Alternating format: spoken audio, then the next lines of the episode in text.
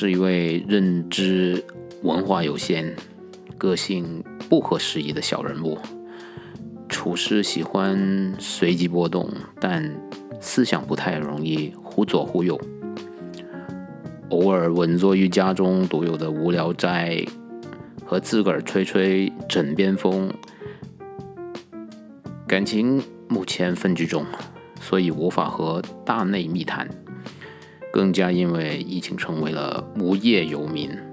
于是构思一个没理想编辑部和准备满嘴跑火车电台，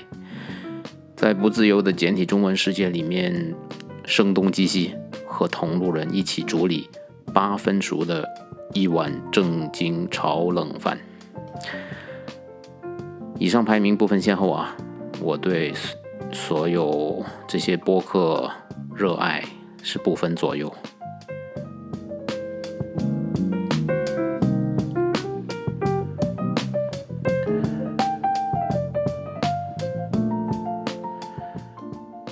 我是你们的。一碗正经炒冷饭的主播夜游人，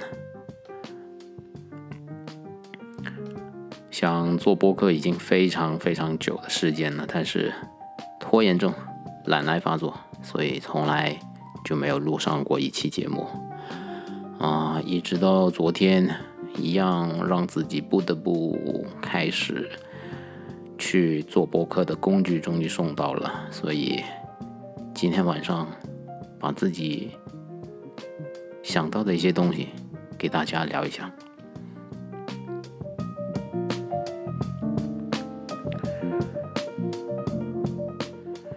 既然是第一期，那肯定要说一下为什么叫我们这个播客要叫做一碗正经炒冷饭。大家知道炒冷饭是什么意思吧？就是把前天晚上没吃完的饭放冰箱。它冷了以后，第二天你加个蛋，啊，加点盐，加点油进去，可能就会把这个饭炒得很香。所以，我们这个播客更多不是关注一手的信息，甚至不是二手的新闻，呃，花生和八卦都算不上，只能算是个人的观后感、读后感，炒炒别人的冷饭。没有太多很主观的想法，就是那种有创意的想法。但是希望这碗饭能让大家吃的比较香。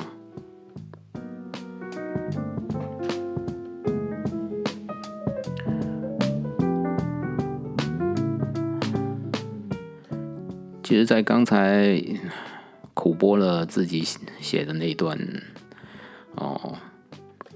自我介绍以后，里面应该大家能听到很多哦。现在目前非常非常热门的呃播客的名字，那其中呢有一个，在我心中吧，应该是排前三，在我的收听实现里面就排前三的一个播客是不合时宜，因为我觉得这个播客无论无论这个是内容还是从播客的名字都非常非常符合我个人。的一些经历和嗯整个人的个性，因为我本来就是一个不太就是真的是不合时宜的人，做事说话，所以我非常喜欢这个名字。然后里面的每一集几乎我都有听到，然后觉得三位主播非常非常的优秀。然后今天我们要聊的这文。这一碗冷饭就是关于不合时宜。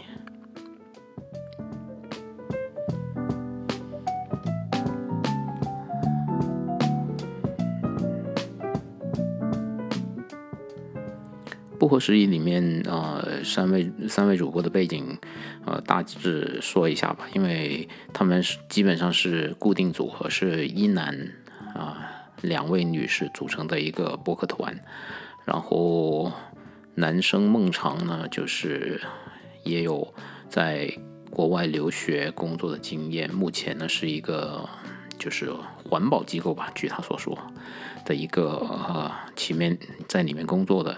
呃一分子。然后若涵应该是在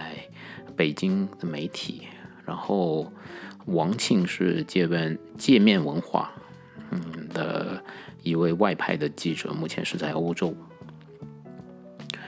那他们这个组合其实非常有趣、有深度，也有宽度，而且每一位啊，不能说每一位都有海外经历吧，因为若涵是没有出去留学，虽然他现在准备申请去留学，但是正是因为这样子，我觉得他们的个人经历其实都挺有代表性的，就是他们的阅历、眼光能放在当下来说是，嗯，非常。值得大家去思考的，他们说的东西。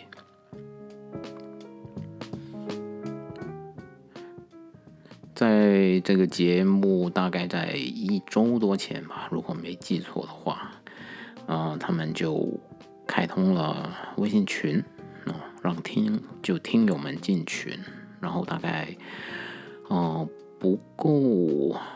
我想一下，当天晚上我申请入群，大概很快很快，非常快，就那个人数就已经快到了上限。我看到这个群人数最多的时候是应该是四百八十多，快五百。然后啊，到之前啊，就是没有发生这个所谓的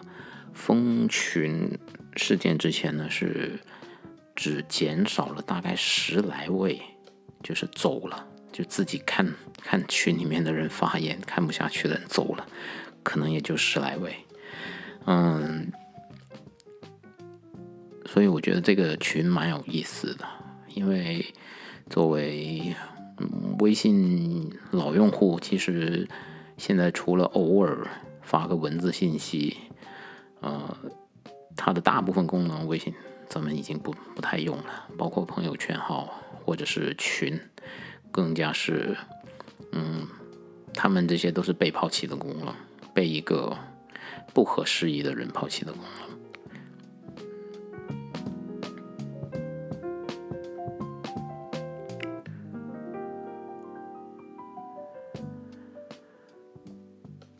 进群人数增长的很快。在一个啊微信五百人的微信群里面，其实不算特别意外吧，因为稍微有点热度的群，或者是嗯大家互相拉，然后啊这位大姨带那位大妈，那很快基本上会拉满。但是因为嗯不合时宜的这个听众群，其实是一个一定要经过就是群主审核，或者是你必须啊就像 B 站一样。B 站是要你做一百道题，那不合时宜的群呢是必须要你说得出啊你某一期节目的一些内容，然后他才会让你啊进群，就是有一定的门槛，所以它的那个建群速度增长速增长速度是特别让我觉得意外的。然后里面汇聚了，这样说吧，就是汇聚了老中青三代。有一点这样的感觉，呃，包包括，嗯，我自己是八零，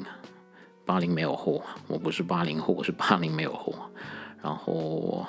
啊，九零后也有，甚至到零零后也有，这是当时一进群发现这个年龄跨度非常大的一个群，到后面还有一位啊，我们的前辈，我经常叫他前辈。然后他还是七六年的，那意味着这个群是跨度有整整差不多四十年的一个，嗯，有没有四十年啊？没有，就差不多吧，三十多年的一个一个一个群体。然后很神奇、很神奇的事情是，当然我交代一下大概的背景吧，因为嗯，通过前期的一些聊天，你大概知道这个群里面。经常发言啊，没发言的我不知道。经常发言的一些群友，其实，呃，有在国内的，有在国外，在美国、加拿大、澳洲，全世界可能都有。然后，嗯，有不同专业领域的，有可能是在这个，呃，理工科上的也有，啊，有在 有一位呃在专专业上是读环境读读理，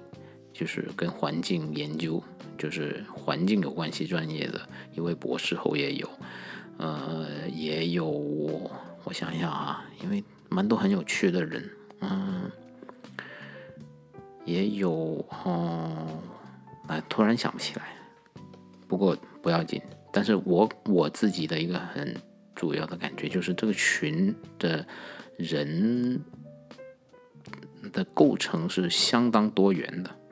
就是哦对，还有就就是也也有很大方承认承承认自己是 LGBT 一员的，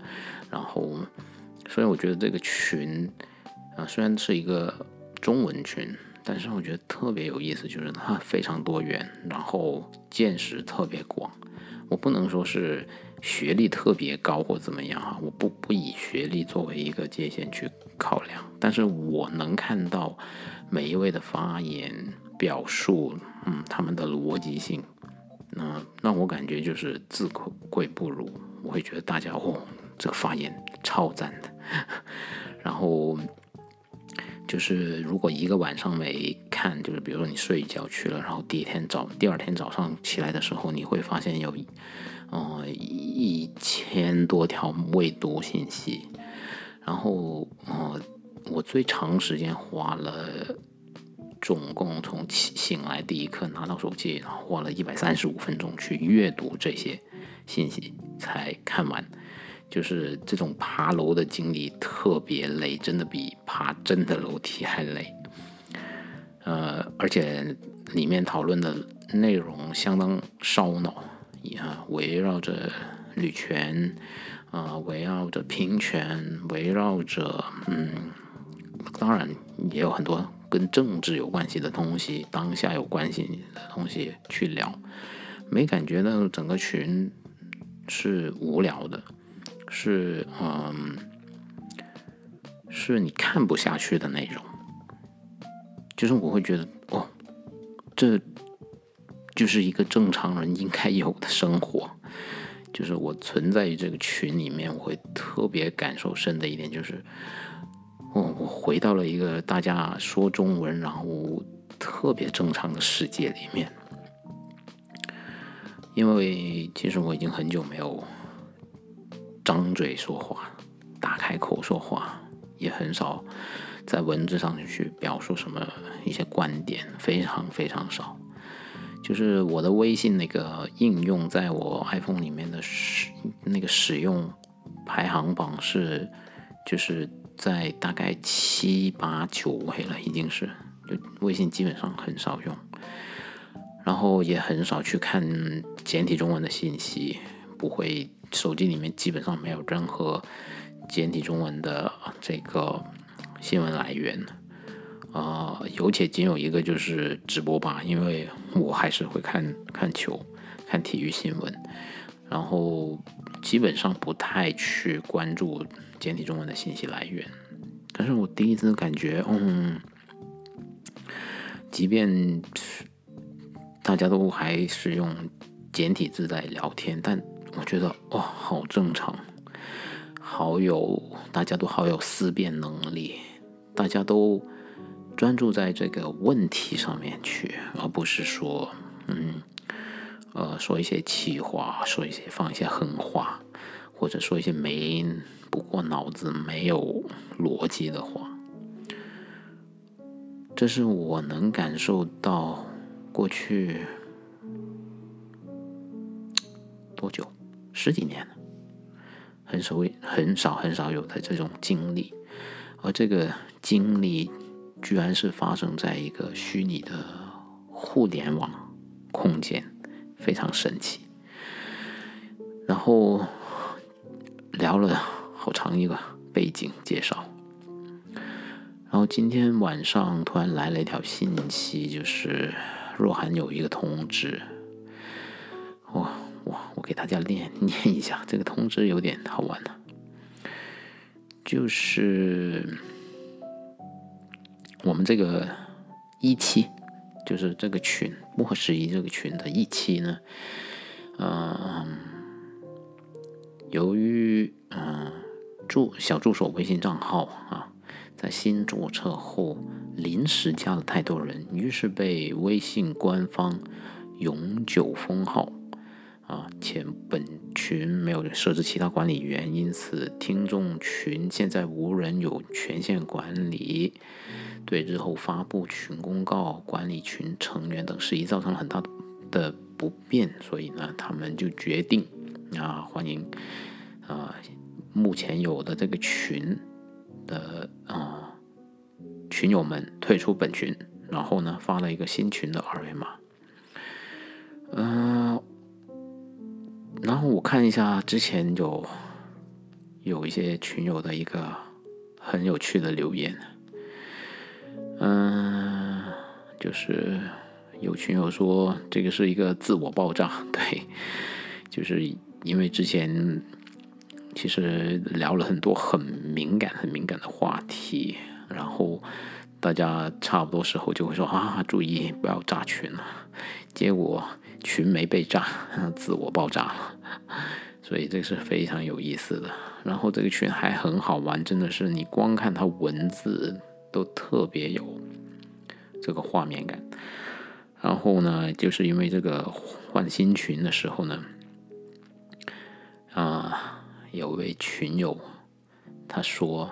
就是现在有一种整个班级要一起换教室的感觉，啊，就回想起来。然后呢，接着有人说，这么多人，四百多人，哪是换教室，直接换教学楼？下面还有人人说，这不是换教学楼了，这是换校了，这是毕业了。嗯，然后若涵看到这些发言，嗯，以后可能估计兴趣还不是很多人知道嘛，然后就喊了一句说：“我有一种班主任扯着嗓子吆喝的感觉。”啊，接着下面一位群友说，就是这个时候画面感直接就直插你脑门了。他就说，嗯，现在我举一个大喇叭了，然后就喊起来，哎，在宿舍的同学快点啦，食堂吃完了赶快过来啊，还有那边打球的赶紧的，哇，一个这么虚拟的网络空间，瞬间被蒙太奇回到了。二十年前，二十年前的那个学校的场景去，然后呢，还有人就说：“啊，那边吃饭的赶紧扒完最后一口饭，赶紧来吧。”嗯，然后嗯，还有人拍了拍肩膀说：“啊，我们边走边聊吧，赶紧跟上队伍啊！”若涵说。这个时候出了一句我觉得非常经典的一句话，这句话叫说这位群友说，嗯，这个群的历史记录会不会作为失落的互联网历史的一部分被放逐到这个赛博空间吗？哦，我觉得这句话真的是是对。过去大概十天左右，啊，就是这一段虚拟互联网聊天记录的最好的一个总结。为什么这样说？是因为在这是，我想一下啊，我看一下第一天是什么时候。OK，啊。刚好应该两周，因为是七月三十号进的群啊，七月三十号拉的一个群，下午拉的，嗯，到今天目前是十三号的凌晨，应该就刚好是半半个月，就这半个月，我感觉过了好久啊，好久啊，这这半个月经历了都经历了什么？嗯，经历了各种电影讨论、音乐讨论，经历了啊乐队的夏天讨论。更具体一点的话，还有脱口秀大会，还有各种书本书籍，嗯嗯，还有 New Yorker 的文章的呃分享，嗯，还有昨天我们看到了有有群友把一个三十兆的文件发上来，是 New York 最新的一一期期刊，就是那种信息密度跟质量，是我感觉哦，这半个月看上去真的是人生很值得怀念的一段时间，但它偏偏并没有发生在现实，它并没有发生在啊你我面对面的这种。嗯，线下的场景，仅仅依靠的就是文字、图片，甚至没有声音，没有声音，没有人用语音。我觉得这这一点群友素质超级高，没有人动不动来发个语音，然后全是文字，非常非常干净的一个群，中间有过争吵，有过。嗯，稍微我觉得就是有一点点可能不太合适的表达，但是记忆中还有群友，嗯，经过一晚的冷静以后，第二天出来，嗯，就事论事道歉，然后为自己昨天有一些带有个人情绪的表达道歉的声明，非常好玩的，因为这这所有。所有这些东西，这过去半个月，我看到的是一个文明的，嗯，中国人的关系和一种嗯社会的感觉，这让我很开心，就是很开心。我觉得这样子，这样子让我感觉哦。就是作为一个说中文的人来说，我感觉特别开心。就是我们又回到了文明社会。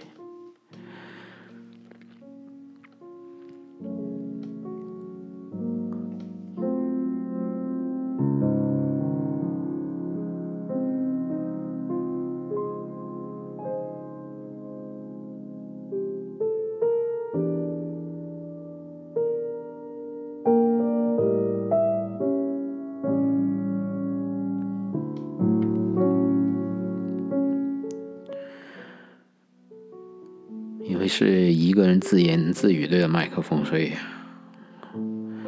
当思思绪就是万马奔腾的时候，有时候嘴巴永远是追不上脑子的转速的，所以偶尔要放点音乐出来放空一下自己的脑袋，想一下下面应该说啥。嗯，我得有一个思路。其实我，嗯。题外话，我不是一个逻辑性特别强的人，所以说说话会特别发散，嗯，所以我不断的要在录这个节目的时候，把自己的思思维这匹野马拉一把缰绳，回到正道上。所以这个时候，我们要又要回到关于这个群群聊的正道上。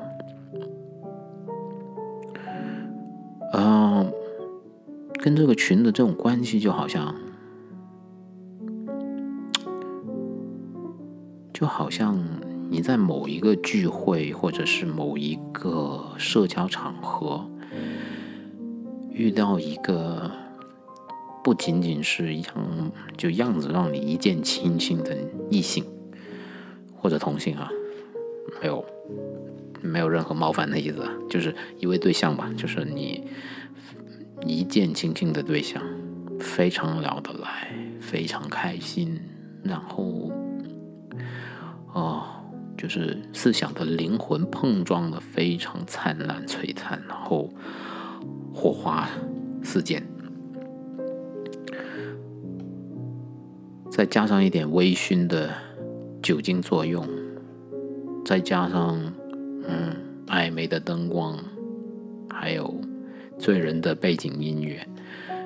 你会觉得这个世界太美好了，你好想跟这个人坠入爱河，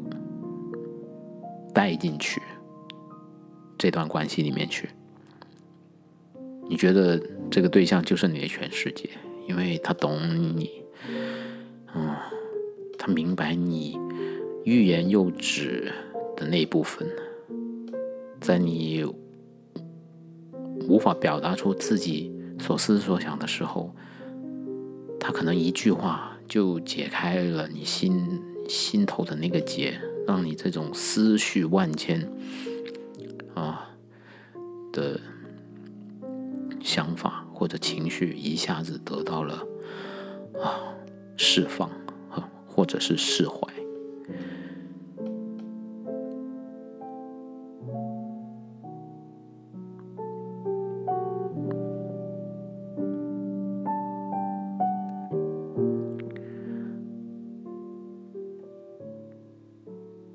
但是，作为一个人生就经历不少感情经历的，就真实世界经历了不少感情经历的人来说，我会知道，嗯，这是多巴胺的作用。即便对于这个群来说，它也有一个多巴胺在里面。然后这个多巴胺一定会，嗯，消耗殆尽，很快。你要维持你和他之间的这种很深的感情的，更多真的靠的不是，嗯，这种肾上腺素的分泌，它需要。他需要争吵，嗯，他需要一起经历低潮，共同面对苦苦难跟打压，然后他需要一起去捍卫一点很基本的东西，而我。就是对这个群出现了一点点失望，应该就在前天吧，嗯，前天晚上的一个一个话题上的争执，也不能说争执吧，讨论，讨论，嗯。前天有一个新闻，就是关于这个，呃，美国因为嗯国安法制裁了十一个香港官员，其中呃当然有啊行政长官，然后他的儿子小儿子也因为这个原因被，应该就是现在已经回国了，已经回去了香港还是在中国不知道。但是就必须终止在美国的这个博士的学业，然后作为啊这个数学领域的高材生吧，就有一位微博的 V 发言，就觉得哦，My God，好可惜哦，因为这个事情没了，在这个领域上没了一位高材生，呃，这个事情就是因为这样起来的。然后有人觉得，就可能是同意吧，就认为 OK，我赞成，所以他就嗯把这个截图放上来了。当然也也有不赞成的，就觉得嗯林正的儿子这样子就是应该。遭受到这样的制裁，啊，当然也有人觉得啊，你这不是连坐吗？红卫兵文化大革命那一套连坐，你不是你们不是最喜欢搞这种吗？你你看他儿子，他儿子做啥了？他儿子啥也没做，也没说过啥，嗯，他为什么？因为他妈被制裁，他不得不离开，嗯，美国，离开他。呃呃，熟悉并且擅长的专业，然后还令到整个学术界损失了一个有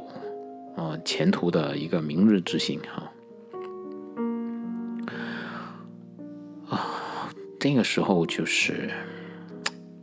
其实是一个很有趣的话题，因为这个话题就是说到底就是高墙与鸡蛋这个理论啊。当然，这个理论来自哪儿，大家其实应该比较熟悉啊，知道高墙和鸡蛋的一个定义，我就不去再去复述了。然后我表明我自己的立场，我当然是觉得，嗯，这个事情我觉得根本没有值得任何叹息的地方，嗯，因为作为林正的儿子，OK，假设我是 林正的儿子啊，我是那位在美国念念书的高材生，那我会是怎么样？那个是我妈来的，OK。嗯，生我的妈妈，教育我的妈妈，同时还是因为她的原因，嗯，因为作为嗯，就是前殖民地的政务官嘛，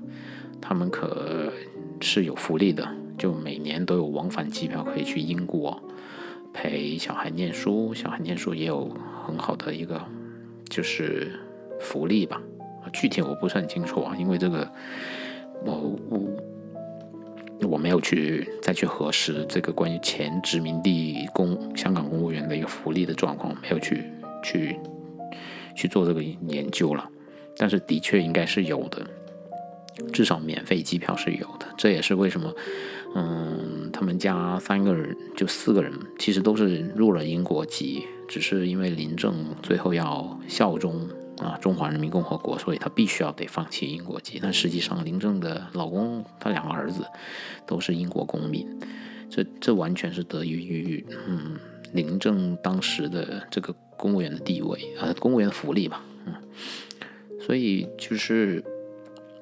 我会觉得，如果你对香港的事情稍微有一点理解，或者你也是站在香港这个立场的话。不是那种说什么港独太多那种就不用说了，那种没有任何讨论的价值和意义。就是你稍微有一点点黑白分明、是非分明的人，如果你看得懂，看嗯，就是觉得哇，现在香港这个状况非常糟糕，林郑月娥有很大的政治道德上的责任。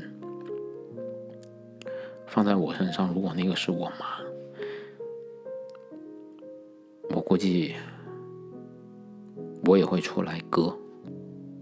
割席。其实像这种情况，香港很多年轻人就是现在站出来，这很多的年轻人，九零后、零零后的零年轻人，真的和家里割了席，被爸妈赶出门，流落到街头，有很多这样的 case。这可能已经不仅仅是。超越了政见不合吧？政见这个问题，我觉得不是关键来的，政见不合。但是香港目前就有很多这种所谓的蓝丝家庭割席的状况，有很多小朋友觉得父母的不是证件，是整个人最基本的道德价值已经发生了问题，我们没有办法认同，尽管你是生我出来的那个人。甚至说你是，嗯，养育我成人的那个人，但是养育你，给你饭吃，给你地方住，嗯，这是，这真的就是养育一个人吗？他真的就是在让你一个人。朝着身体健康、心理健康的一个方向在成长的一种方式吗？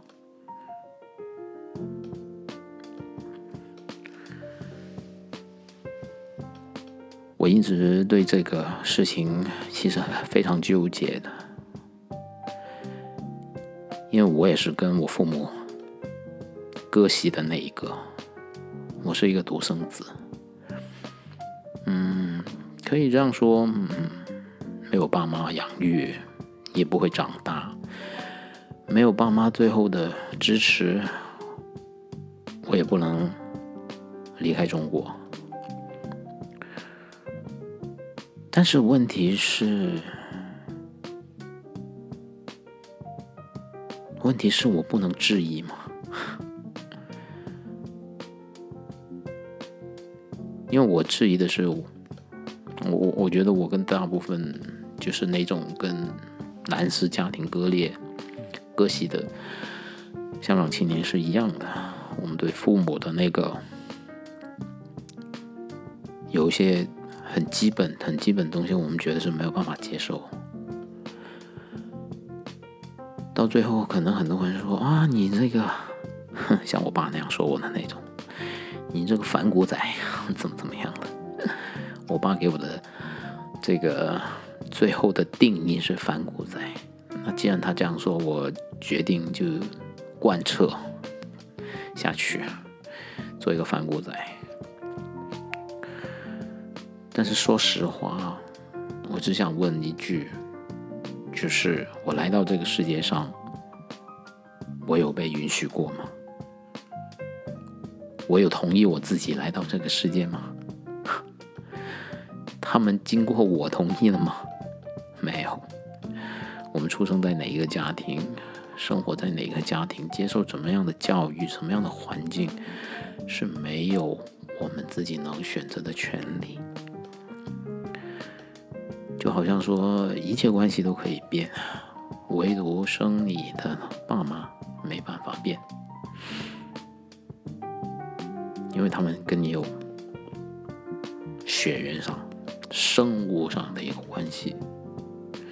我这些话其实听起来非常非常难听，特别是一个传统中华文化为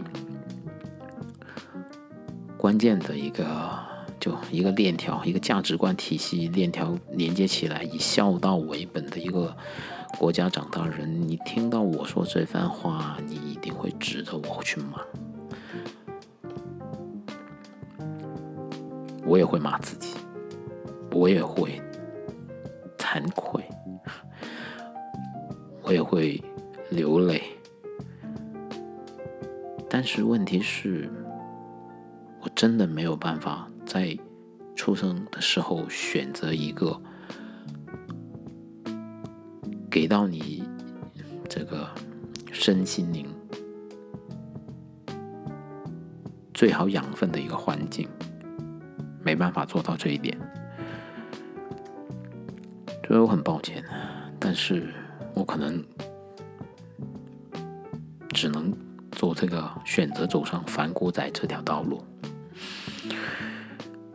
就是这些是一些很简单、很基本的事情啊。我讲的是，所以如果作为林正的儿子，我是林正的儿子，看到我妈做成这个样子，我一定会割席，我一定会站出来割席，我一定不会只站在我一个人的角度、一家的角度去割席。因为我知道我的歌戏价值连城非常有意义。你试想一下，如果林正的儿子跟她老公，其实她老公割了一次啊，当然就是她老公林林生老上，就是大家在唱那个什么歌。全全场在拍手，就他没拍手，然后给拍下那一点那一段了。所以林生曾经被称为手足，也是有原因的。然后我我是林正的儿子，我一定会发表一个声明，去告诉我妈：你辞职吧，你不要贪恋那个权位了。你你辞职辞辞了，然后你去英国没有问题，我们一家在英国团聚没有问题。但没有，就是林正的儿子是可以选择做这个举动的，就即便他如果有一个很正确的、一个符合大一点的说，符合人类文明发展要求的一个价值体系的话。他至少应该说站出来劝他妈，说你辞职吧，辞辞职，因为母语非普通话不是特别正确，辞职吧。但是您这个儿子没有做这个动作啊，他是有选择可以做这个事情的，所以他现在离开，被不知道是不是被送终了，但至少他现在因为制裁这个问题离开了美国，我觉得没有任何可以值得叹息，没有。一点都没有，这是一个非常黑白分明的事情。因为我觉得这不再是一个理性、中立、客观的年代了。因为“理中客”这三个字，三个字某种程度上来说是一种虚伪，一种虚伪的表态。然后这个争论当天晚上持续了好久，因为我这边已经是凌晨，会非常激动。我躲在被窝里面用手机打字的时候，其实我的手都在发抖，然后我脑子转的好快，但是我我不太会。就没有没有很到位的去把我应该表述的东西很客观的表述出来。相反，另外那位群友说的非常好，就是我很佩服那种当下能在这么激烈的一个呃争论里面还能把话说的特别简单、有逻辑、清晰的人，就我觉得那种超棒的，超棒的。但是我不能，我就啊，中间在里面左说一句，右说一句，我自己看完我都觉得自己在说啥，特别特别没有条理。然后后来在第二天，嗯，另外一位我我跟另外一位朋就是群友聊了一个天，他我我很喜欢这位群友，因为这位群友是唯一我们在这个。Telegram Telegram 上面联系上的，我很喜欢嗯这位兄弟，因为我知道他也是一个男男生，嗯，他给我感觉特是一个特别认真的人，所以我也就是当他提出说要加这个 Telegram 的时候，我就把我的 Telegram 给他了，然后我们在 Telegram 上聊，也聊到这个问题，然后呢。嗯，他给我还蛮认真的，就是写了一个小总结，就是说啊，我看完这个关于林正儿子该不该的讨论之后呢，啊，他就总结了一个一个发言，我可以稍微给大家他说一下啊。他说这是我昨天爬楼以后写了几点思思考，很认真的我写过来的。啊，第一点就是。鉴于香港法提前二十七年回归法律这一层面呢，就没法聊的。OK，真的，这个说的非常好。第二点呢，就是从道德层面看，啊，从他母亲严格执行阿爷的命令，这个阿爷大家都懂啊，就是上面的意思啊，造成了肉眼可见、肉眼难见无数生命的伤亡入狱，而他自始至终一言不发。从他自就从那以后，他就会一直处于这个道德的洼地。无论其学业有否遭遭受夭折，将来有没有成为数学大数学大家，母亲啊任阿爷啊体认阿爷，他体认母亲，人永远有选择的余地。他没有选择吗？只不过他选择了更舒服的路径。第三点。嗯，我们为了理解所发生的事，就必须站在牺牲者一边，而不是幸存者或者旁观者一边。用布罗茨基这句，嗯，括号，假设我们暂时毫无意义的认同他，嗯，这是戴了个帽子先保护自己啊，非常有文化。我也不知道这个是谁，来就是用布罗茨基这句话来对，嗯，目视同情，就是木瑶的那个微博合理度的衡量冒号。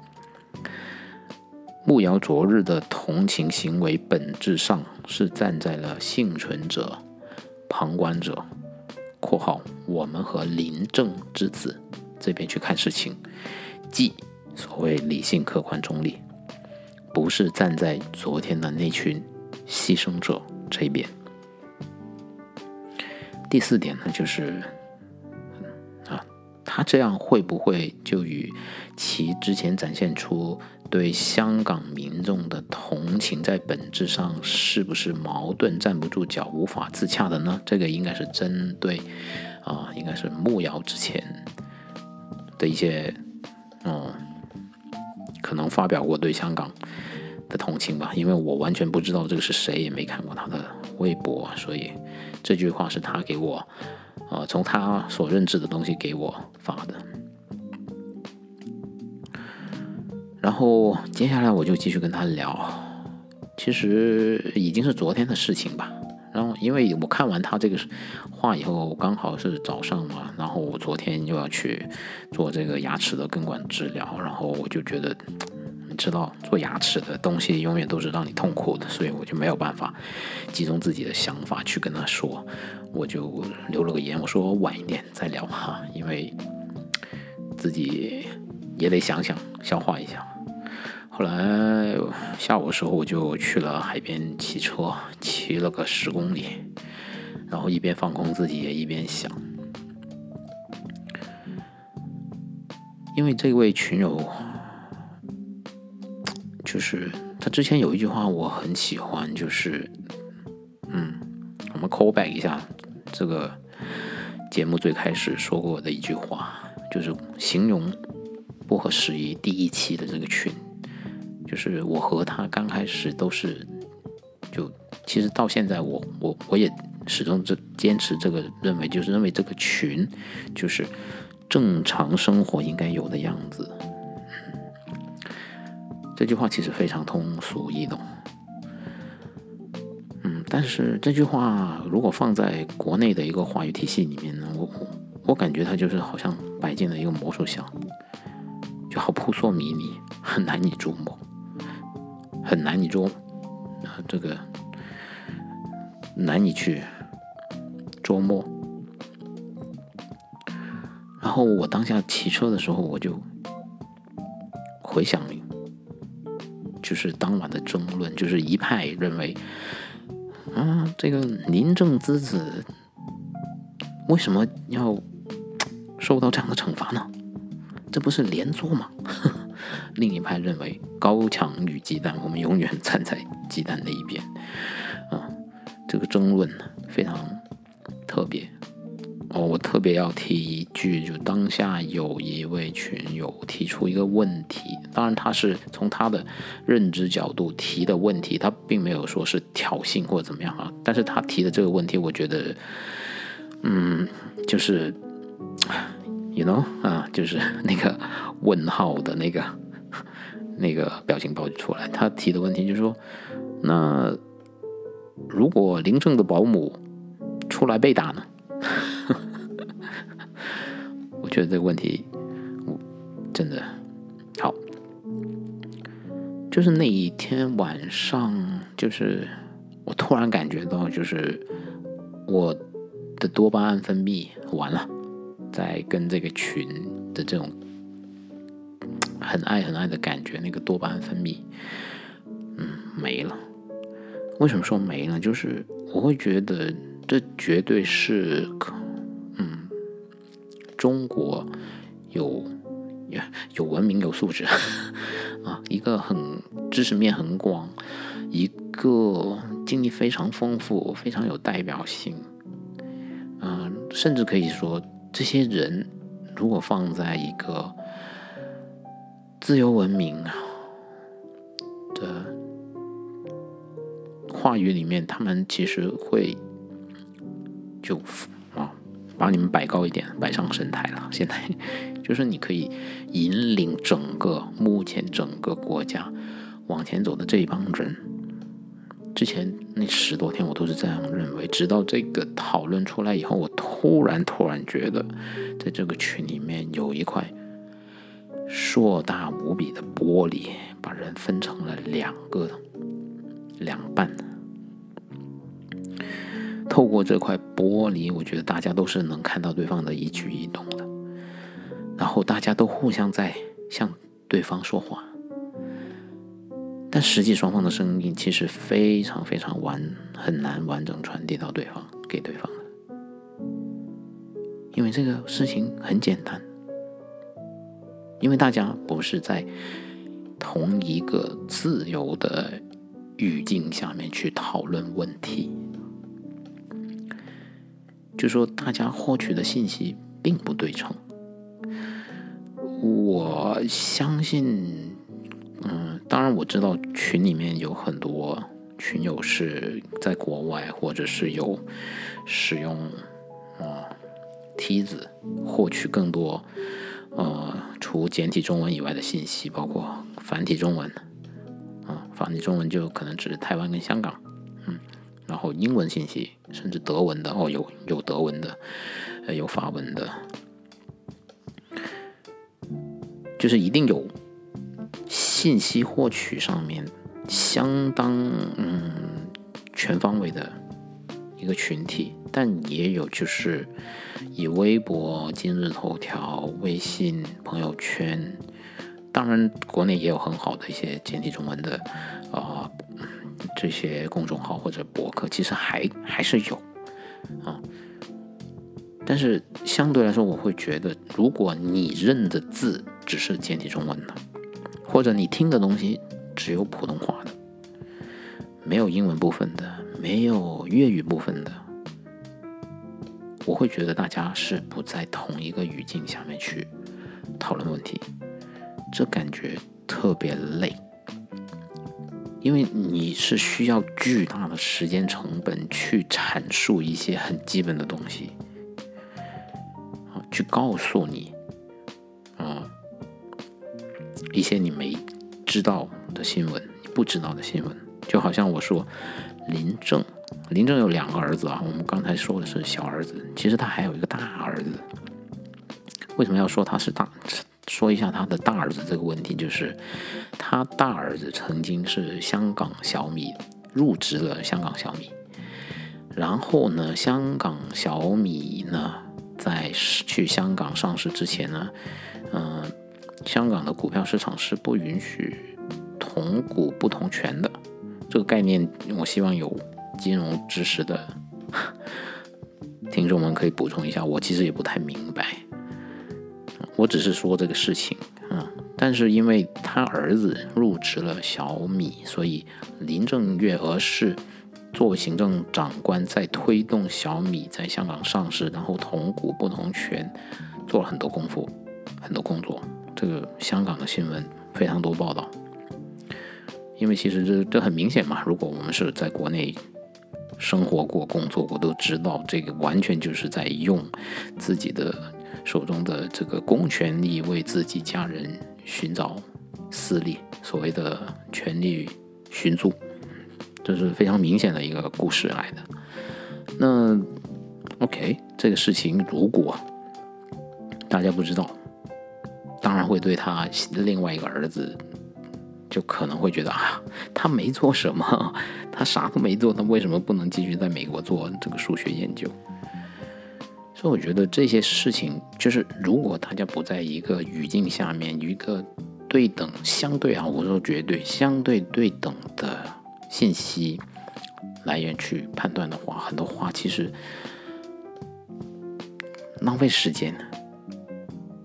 我觉得这是一块非常非常大的玻璃，放在了简体中文信息及其他语言信息中间，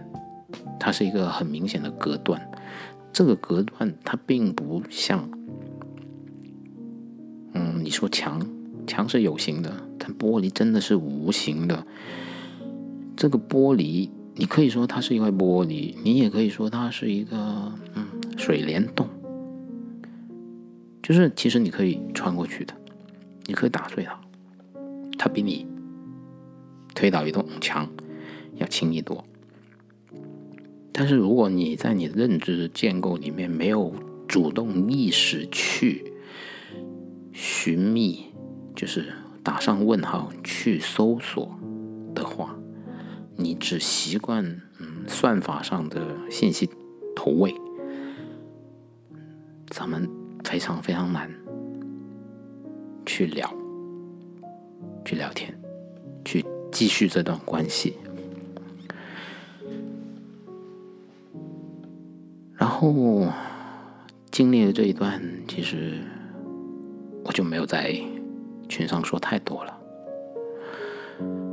直到今天晚上这个解散群之前，然后我就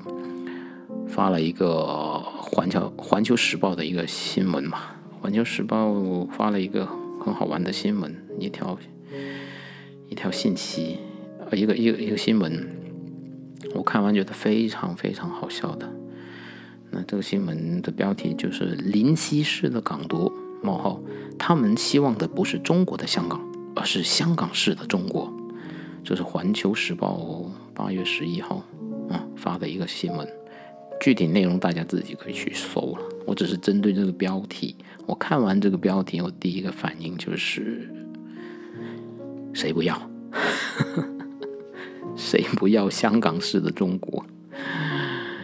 真的是非常有趣，然后我就把这个图发上去群上，算是我禁自我禁言了两天以后的一个一个回应吧。然后好了，这个时候又来了一位群友，啊，这位群友很有意思的发言。这个群友，我我稍微看了一下，他好像也是在香港。念书吧，应该是目前人可能在香港。他就说啊，这群就别讨论太多政治了吧，肯定有人观点不一样，而且这种敏感话题，哎，他叹了，应该是心里面叹了一口气，再打了一句，好不容易这群集齐这么多人呢，然后发了一个 O R Z 的表情，就是跪了。其实他说这些话，嗯嗯嗯，就是我很能理解，一样的。我相信三位主播一样，他们都一定觉得哇，我这个节目真的不仅是质量高，而且我我真的是汇集了一大批相当优秀的人才在这个群上。不是说我我们要利用这些人干嘛干嘛，而是说我们找到了同路人，很难的。就是你找到了一大帮同路人，就是说人生能有一知知己怎么怎么样，你你你可以找到好多知知己。我在群上发现好多可以成为知己的朋友，我能理解这种想法，我能理解这种心态。但是如果没有一个人在你们脑海里面，伸直，穿过这块玻璃的想法，没有人愿意。就是你明知道你现在就是在一个自我审查的思维习惯里面，你没有人愿意挣脱。甚至如主播孟常说的：“我能说吗？我都不能说，我在这里不能说，是你不能说，但是。”我们总要找机会去说。你真的不能说，你会炸号，你会被核查、被追，不是因为我现在人在海外，我就能说这些话。你可能真的不能说，但是我们要做的事情，你可能不能说。就好像国安法实施了。就就等于说，每一个人都很在香港很容易就中了这个国安法，被可能被被被提告。难道他们什么事不都不做吗？不做，就好像梁振英、周庭给被抓进去，他们做的方式就很简单：我买你报纸，我买你股票。一传媒的股票从七分钱，零点零七七分钱港币，就是一只垃圾股，两天之内最高涨到一块九毛五。当然，今天已经回落到收市，我记得是五毛钱左右吧，但是也非常夸张了。对于七分钱的一只股票，只用了两天，它的身价涨了多少倍？甚至我们看到一些粉红的留留言，非常非常搞笑，就是说啊，哎呀，你不要再抓他进去，你赶紧放了他吧，你再抓他进去，黎智英都要成为亿万富翁了。他本来就是亿万富翁，说实话，只是要翻多少倍的亿万富翁而已。香港人一直一直在做一个很好的表率，就是。这是一种行为艺术来的。面对强权，面对专政，我们需要的实施的是行为艺术。行为艺术的表达，去把这块玻璃去拿开，而不是在强化这块玻璃。去说，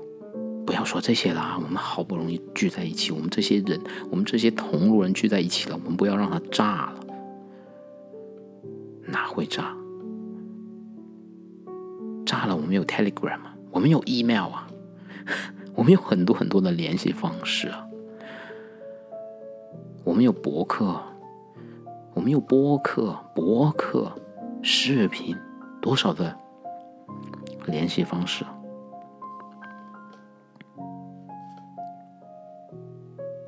的确，你在群上公开去讨论怎么教人。翻出去，那那，你就是把自己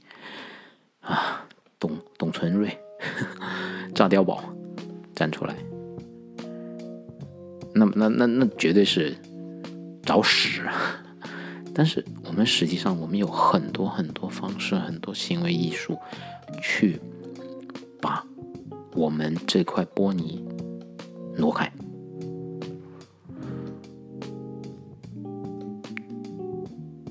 包括三位主播，你们可以做的事情有更多。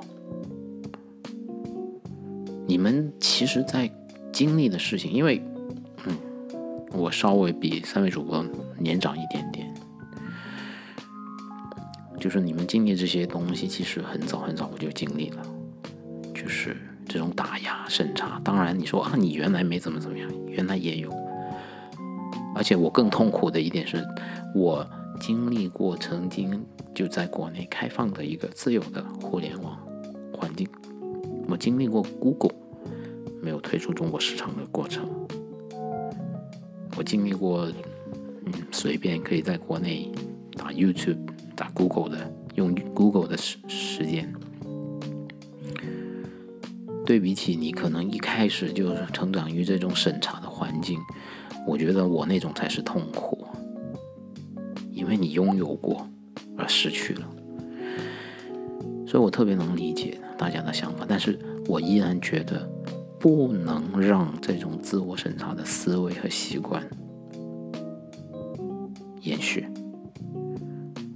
我们必须必须就是要踩着这条红线在上面跳舞，尽。尽管这条红线我们不知道它什么时候会挪动，因为专制集权国家的红线你永远不知道它会在哪里，因为它很模糊。但是我们依然依然需要做这个动作。你不做这个动作，你也要在思想上不能被审查。现在还没有到一九八四，没有到一九八四的那种，它能侦查到你脑电波。想什么的时候，我们不能放弃我们脑电波里面的那片自由。所以，嗯，新群他们建起来了，也有，我看一下目前是是哦，已经走了几十个人了，然后估计他们也很快会，嗯，OK，好，嗯，我看了一眼刚才新群在，要不老群在说啥，所以我目前我其实还没有想好要不要再进去这个新群，就是如果我进去，嗯，我不进去就是没有。做我刚才所说的这一步，但是进去其实我有时候也很难受，就是我面对这块玻璃，我在呃努力去挪，但是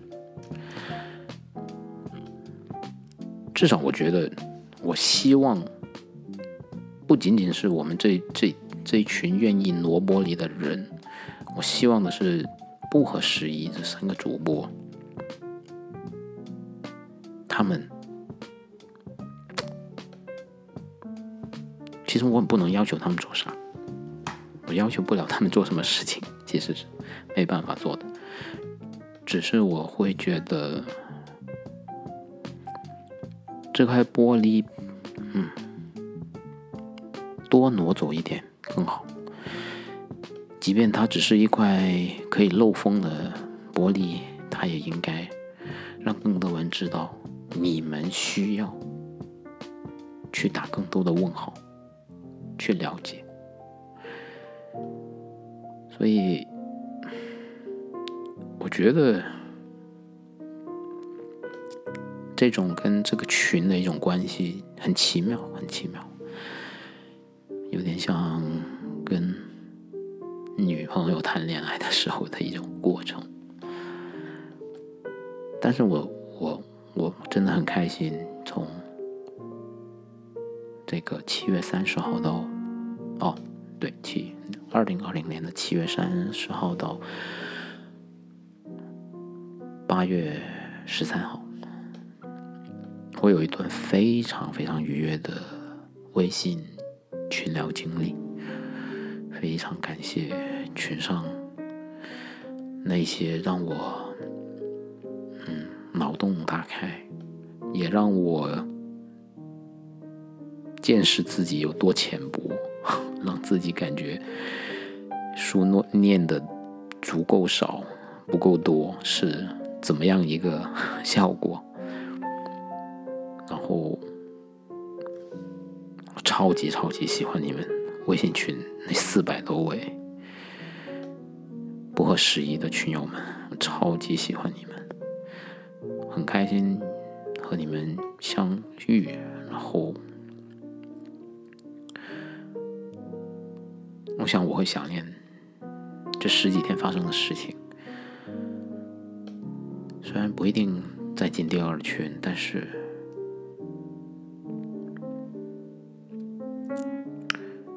会不知道，没有结论，到目前都没有结论。我只是